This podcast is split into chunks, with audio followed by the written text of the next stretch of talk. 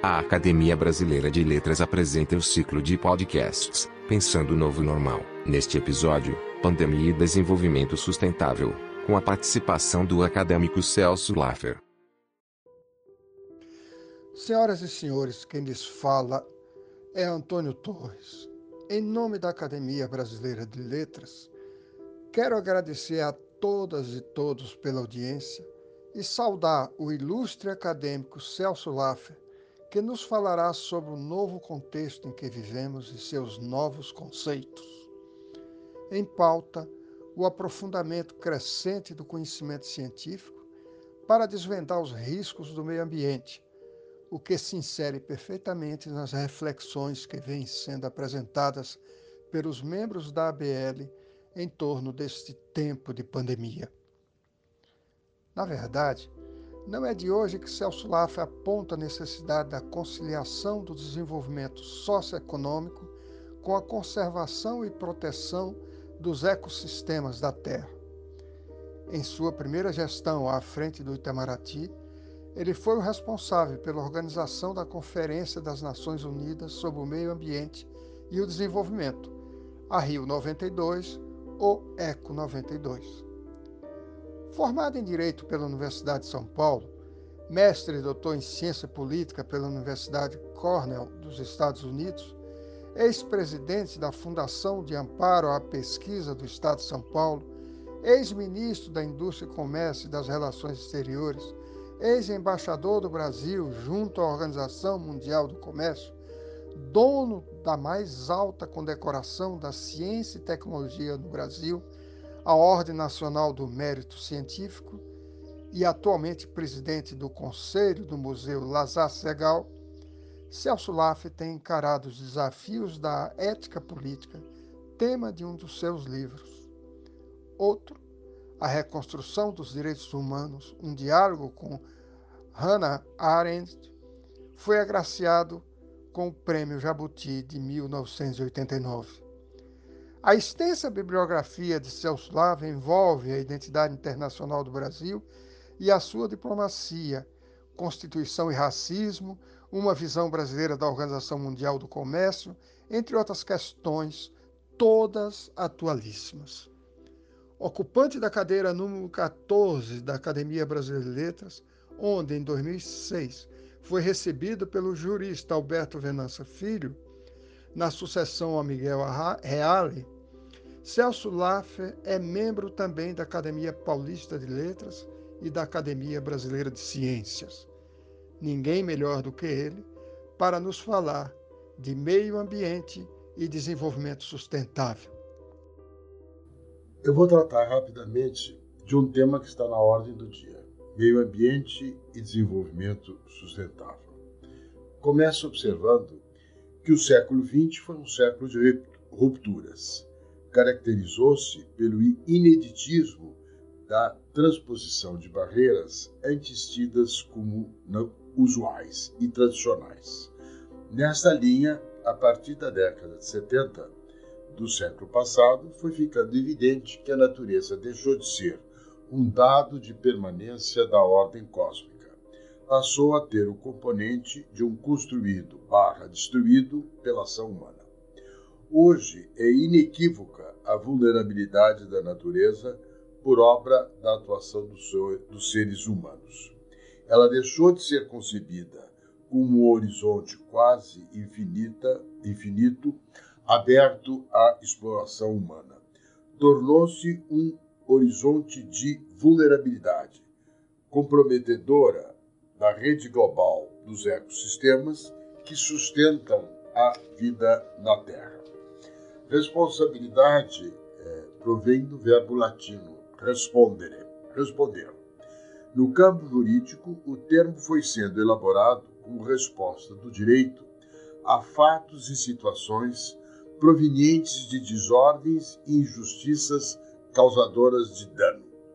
No caso das situações oriundas da vulnerabilidade da natureza, o assumir de responsabilidades políticas e jurídicas coloca o problema não só do dano causado no passado e no presente, mas também do dano no presente que se projeta no futuro. O novo contexto passou a exigir novos conceitos.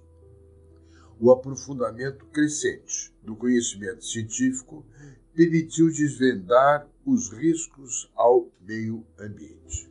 Ampliou-se o escopo operativo da gestão de riscos necessária para analisar o impacto ambiental da ação humana. Daí, novos conceitos como o princípio de precaução. Ciência e conhecimento se tornaram fonte material das normas do direito ambiental. A dinâmica das mudanças econômicas, políticas e intelectuais adensaram-se no século XX, tornando o mundo finito e interdependente.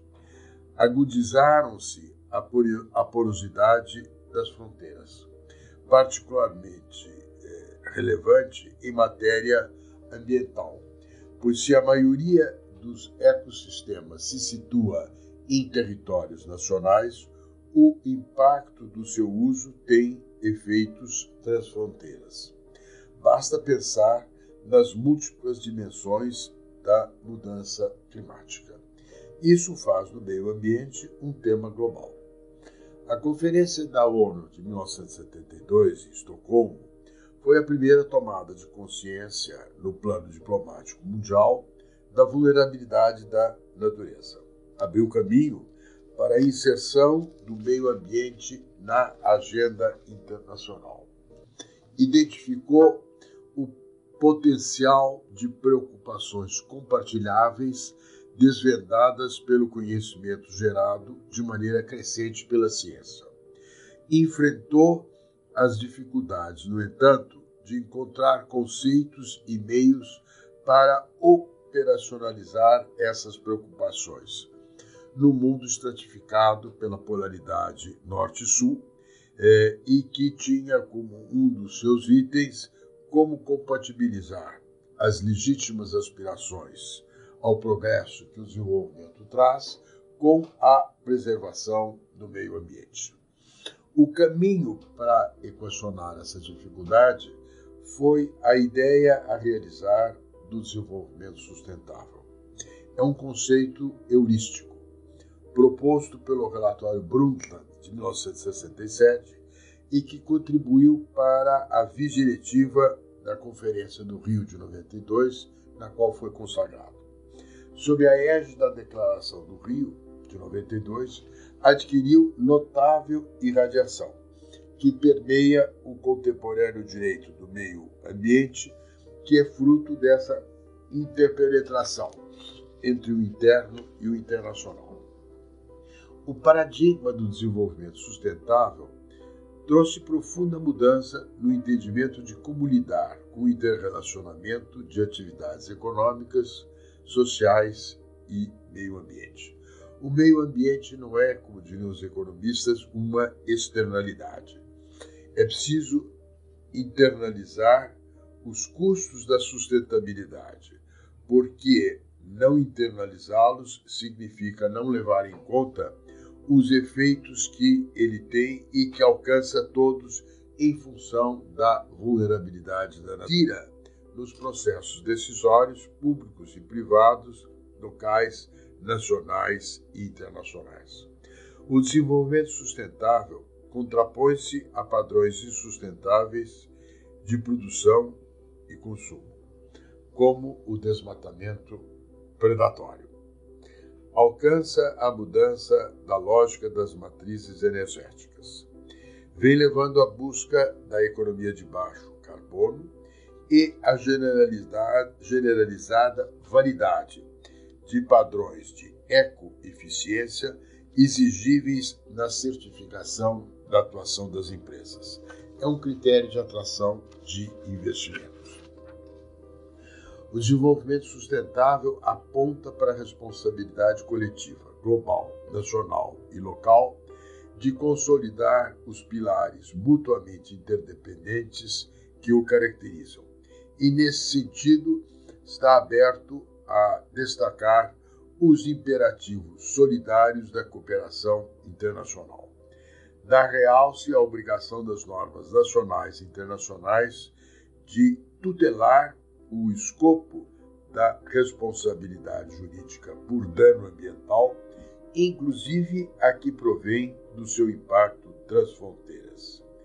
Destaca o direito ao acesso adequado às informações relevantes ao meio ambiente, que hoje é um componente da transparência democrática do poder. Tema, a meu ver, da maior atualidade e que é muito importante para nós no Brasil, no plano interno. O desenvolvimento sustentável não é uma preferência entre outras preferências. Não é um achismo irresponsável, não, não comporta um achismo irresponsável, uma cobiça sem freios e a opacidade de um negacionismo. Possui a força legitimadora da tutela do direito à vida das gerações presentes e futuras, como estipula o artigo 225 da Constituição Federal. É uma obrigação de todos. Por isso, a Constituição, ao elencar os princípios gerais da atividade econômica em nosso país, estabelece no artigo 176 a defesa do meio ambiente. É um princípio imperativo, de alcance geral, que não pode ser ignorado e desconsiderado num Estado democrático de direito. Acompanhe nosso podcast semanal, lançado todas as quartas-feiras durante a quarentena. Acesse nosso site www.academia.org.br/podcast